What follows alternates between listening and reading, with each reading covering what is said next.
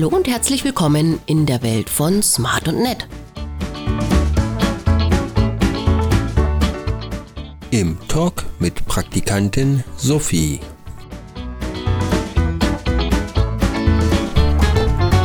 Und herzlich willkommen beim Podcast von Smart und Nett und ich begrüße ganz herzlich die Sophie, die diese Hallo. Woche Praktikum macht bei uns. Ja, hallo Sophie. Ja, dieses Strahlen kommt mir bekannt vor. Du kamst am ersten Tag rein und hast eigentlich durchgängig so gestrahlt. Ähm, wie gefällt es dir bei uns? Sehr gut. Also es ist auch entspannt. Jona hat ja auch gesagt, dass es entspannt ist, aber man hat auch was zu tun. Also es ist nicht zu langweilig. Danke, du rettest hier ähm, den guten Ruf. Nein, zu tun gibt es eigentlich immer. Ähm, wie gesagt, ihr habt auch viel im, im, im Teamwork ja gearbeitet. Ähm, wer jetzt nur diesen Podcast hört, kann auch mal kurz in den Podcast davor mit dem Jona reinhören. Wir wollen heute einen Labelrekord brechen. Da haben wir alle irgendwie ein Ziel gehabt, das zu erreichen. Und ja, du hast uns vorhin was verraten, was total spannend war. Du hast zweimal den Weg hierher geübt. Ja. ja. Ähm, ist das ein Tipp für alle oder ist das einfach, war das bei dir so, dass du sagtest, ach, ich will da ganz, ganz sicher gehen? Also das erste Mal war ja wegen dem Bewerbungsgespräch und dann musste ich ja eh hierher. Und das zweite Mal wollte ich nochmal sicher gehen. Also wenn man hier in der Nähe wohnt, dann ist es wahrscheinlich ein bisschen unnötig. Aber wenn man weiter weg wohnt, Du kommst kann man ja mal machen. Gröbenzell. Grünzell. Ist wie viele Kilometer weg ungefähr hier? Keine Wie, Ahnung. wie, wie, wie lange fährst du? Ähm, also jetzt Berufsverkehr fahre ich 40 Minuten mit dem S-Bahn. So circa. Okay. Ja, Unterschied Bewerbungsgespräch, erster Tag, was ist aufregender? Ähm, ich glaube schon der erste Tag ist aufregender, weil man, ich wusste noch gar nicht, dass ähm, ich mit anderen Praktikanten hier bin, weil die standen ja vorne vor der Tür und ich war so, okay, ich war so, hallo. Und dann, und dann war es aber, ich fand es gut, dass die jetzt auch da waren, also es hat Spaß gemacht, zusammenzuarbeiten.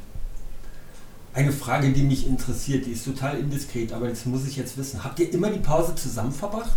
Ja, Weil ihr kamt immer zu viert wieder an und ich dachte Ja. mir, was muss man sich irgendwie. ja, Äh, Nochmal indiskret, was macht man so in der Pause? Also auch als Tipp für die anderen Praktikanten. Also bei uns war es relativ unspektakulär, aber wir sind immer ähm, da bei der S-Bahn oder U-Bahn. Im Motorama Ähm, wahrscheinlich. genau, also der Jona musste sich immer was kaufen, wir hatten eigentlich alle was dabei.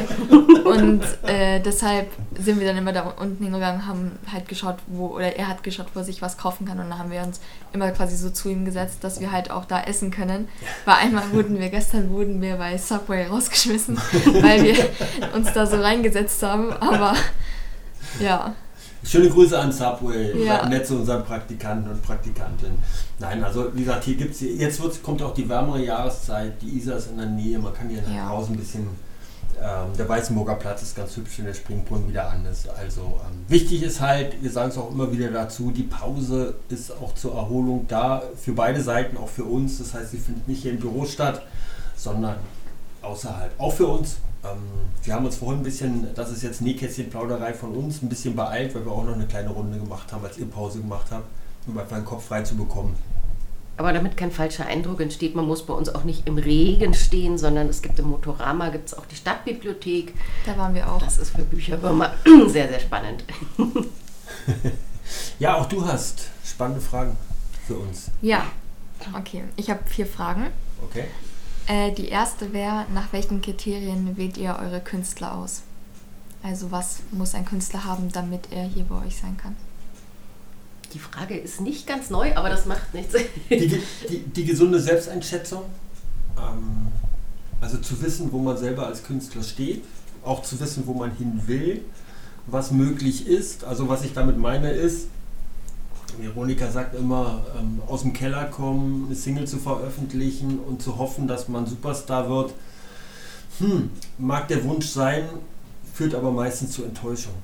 Ähm, Star zu werden, erfolgreicher Musiker zu sein, noch erfolgreicher zu werden, ist harte Arbeit, ähm, dauert einen längeren Zeitraum, auch weil die digitale Musikwelt einfach längerfristig, hört sich jetzt eigentlich ein bisschen kurios an, aber die digitale Musikwelt denkt ein bisschen langfristiger. Das heißt, es geht nicht nur um den kurzen, schnellen Erfolg, sondern über möglichst lange, langfristige, gleichbleibende Entwicklung und Streaming-Zahlen.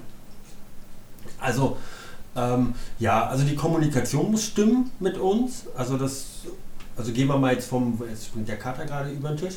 Ähm, hallo Carlos. Ähm, das, das, das bezieht sich, was jetzt die, die, das Label betrifft, natürlich auf die musikalische Qualität zum Veröffentlichen.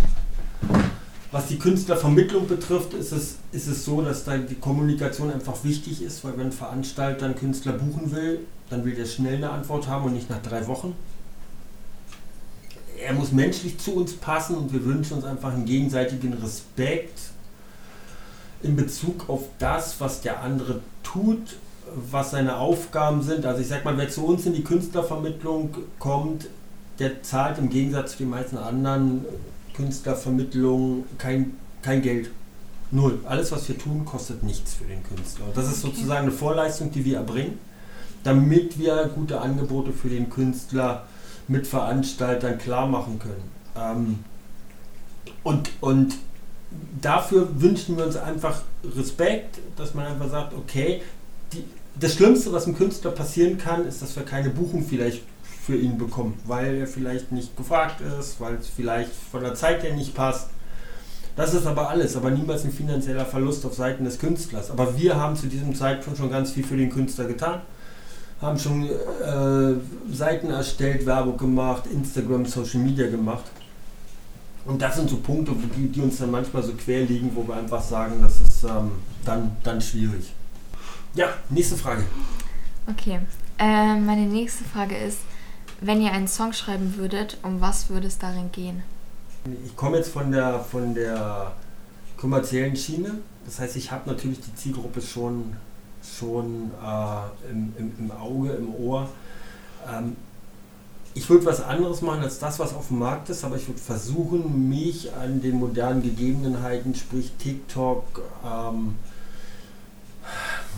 Instagram, Spotify, daran zu orientieren, was da gewünscht ist, was gefragt ist. Ich, ähm, ja, also das, dass, dass mich, mich langweilt, Sachen zu wiederholen. Ich, ich kopiere nicht gerne. Ich würde was ganz anderes machen, aber was möglicherweise gut tanzbar ist, was sich aber auch für TikTok eignet, was nicht zu lang ist, damit man mhm. häufiger streamen kann auch. Wir, wir sind kommen selber so ein bisschen aus der Audi-Kiste musikalisch wenn man sich große Welthits anguckt oder anhört von, von John Lennon, Imagine, Wonderful World, Louis Armstrong, die sind alle nur zwei Minuten, zwei Minuten 30 und erzählen eine komplette Geschichte. Also es, es braucht nicht fünf Minuten, sechs Minuten epochales Werk, ähm, um Hit zu haben. Also das, das wäre so, wär so meine, meine Schiene. Ich hätte jetzt kein Vorbild, ich wüsste jetzt nichts, sondern ich würde einfach mein Ding machen. Einfach das, wo ich, wo ich immer vermisse oder wo ich mir immer denke, warum macht das keiner, das würde ich gerne machen. Also ich habe mir tatsächlich diese Frage, diese Frage noch nie gestellt. Ähm, ich denke mal aus, aus kommerzieller Sicht macht eine Herangehensweise, wie sie der Dirk beschrieben hat, mit Sicherheit sehr viel mehr Sinn als äh, das, was mir dazu einfallen würde. Ich kann nur dazu sagen, wie ich mich, ich komme ja eigentlich mehr so vom Malen her. Und da äh, lasse ich mich durch alles Mögliche inspirieren. Durch Begebenheiten, Eindrücke, Gegenstände, Farben, äh, Erlebnisse, alles Mögliche. Und dann, dann entsteht da was draus. Ja, äh, das können alle möglichen Themen sein. Ähm, ja, wer mal, ich, ich, ich gehe da mal in mich, vielleicht wird da mal auch eine Komposition draus. Sehr gut. Okay. Ähm, was ist euer Lieblingskunstwerk? Also Gemälde oder auch andere Sachen? Ja, bitte du. ähm, ja, das fällt mir jetzt leichter zu beantworten.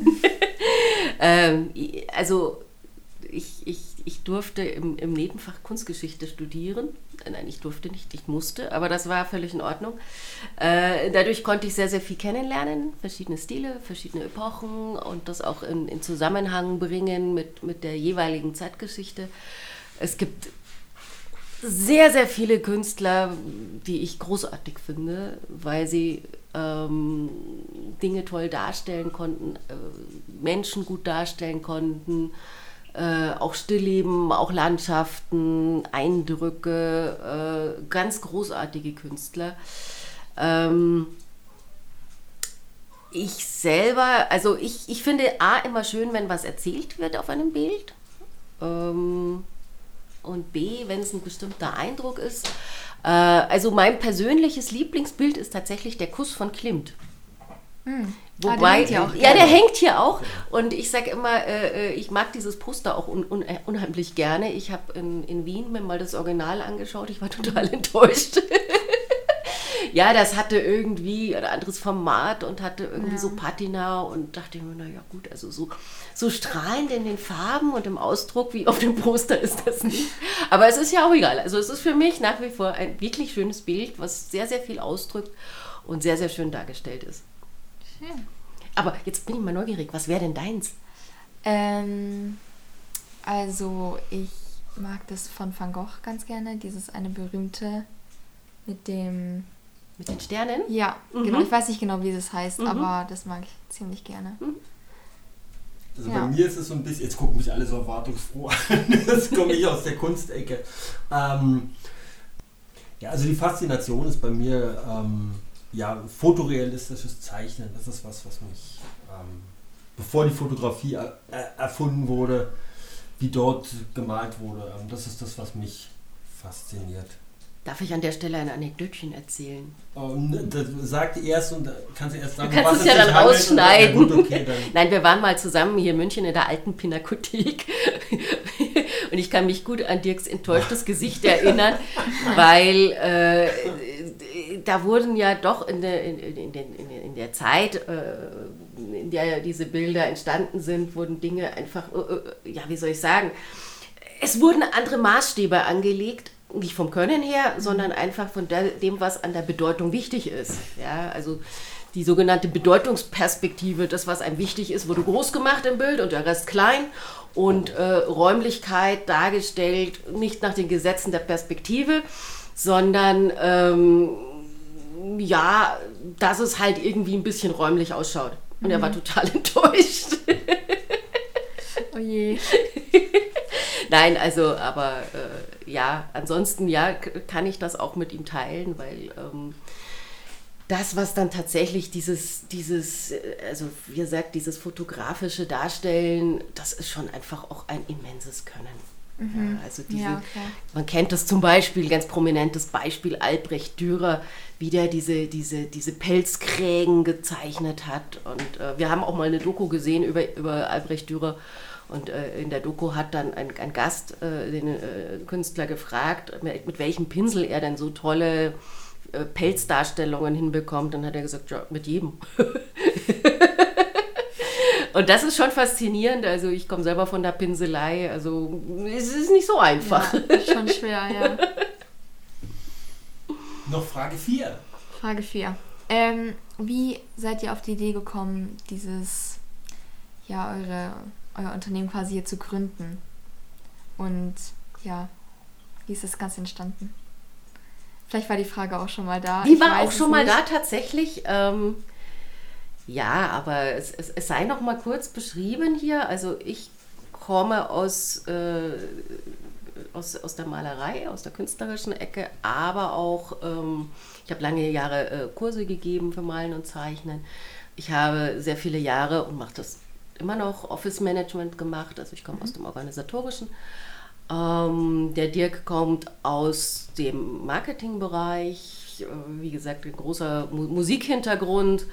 Ähm, wir haben einfach äh, gesagt, was, was, was können wir denn zusammen auf die Füße stellen? Und ähm, das war entstand mit Kunst und Marketing. Äh, und äh, gekommen sind aber tatsächlich äh, zunächst äh, auch Autoren. Und deswegen haben wir den Verlag dazu gegründet. Und es hat sich dann immer mehr herauskristallisiert, eben diese Künstlervermittlung, das Marketing, der Verlag. Und da mit den Künstlern dann auch die Musiker kamen, entstand dann auch das Plattenlabel. Genau. Und das Office Management haben wir jetzt auch wirklich offiziell dazu genommen. Ja, ähm, das, sind, das sind die verschiedenen Bereiche. Es ist auch kein Geheimnis, Martin und Netz sind auch privat zusammen. Also von daher ist, man sieht es ja hier, Wohnung und Büro ist äh, sozusagen eine, eine Arbeits- und Wohnumgebung. Ähm, hat sich bewährt. Und ähm, Ja, also das, das zusammenzuschmeißen, wir hatten den Vorteil, dass ich ein paar Kunden mitgebracht hatte ähm, von, von, von, von der früheren Selbstständigkeit. Das heißt, wir haben nie von Null angefangen. Also es war immer, immer was zu tun.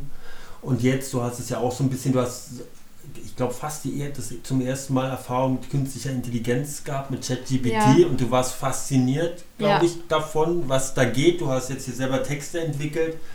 Das ist zum Beispiel auch was, wo man sagt, natürlich, wenn man sagt, ja, das ist vielleicht eine relativ arbeitsmäßig entspannte Woche, aber man hat viel mitgenommen. Du, hast jetzt, du, du Ja, weißt klar. jetzt sozusagen, wie du dir Zeit sparen kannst, du weißt jetzt, welche Möglichkeiten es gibt. Und von daher, ja, die, die Neugierde bleibt, die technische Entwicklung rast im Moment. Ähm, wir versuchen da hinterherzukommen, möglichst schnell mit dabei zu sein. Und ähm, also an- für, für alle, die immer fragen, werdet ihr dann auch mal künstliche Intelligenz einsetzen und dieses und jenes sei gesagt, natürlich äh, läuft bei uns im Hintergrund schon das eine oder andere. Klar, sonst ähm, das, das, das heißt, die, die Entwicklung machen wir mit, aber wir versuchen immer noch das Persönliche hervorzuheben, aber natürlich die Hilfsmittel. Also wir fangen ja auch nicht an, äh, Papier zu schöpfen, wenn wir Buch drucken. Dann nehmen wir fertiges Papier oder die Druckereien und so nutzen wir halt die Möglichkeiten, die Basis, die wir haben. Ja. Morgen letzter Tag Mhm. Ja, und dann Ferien. ja. Was machst du stimmt. denn in Ferien?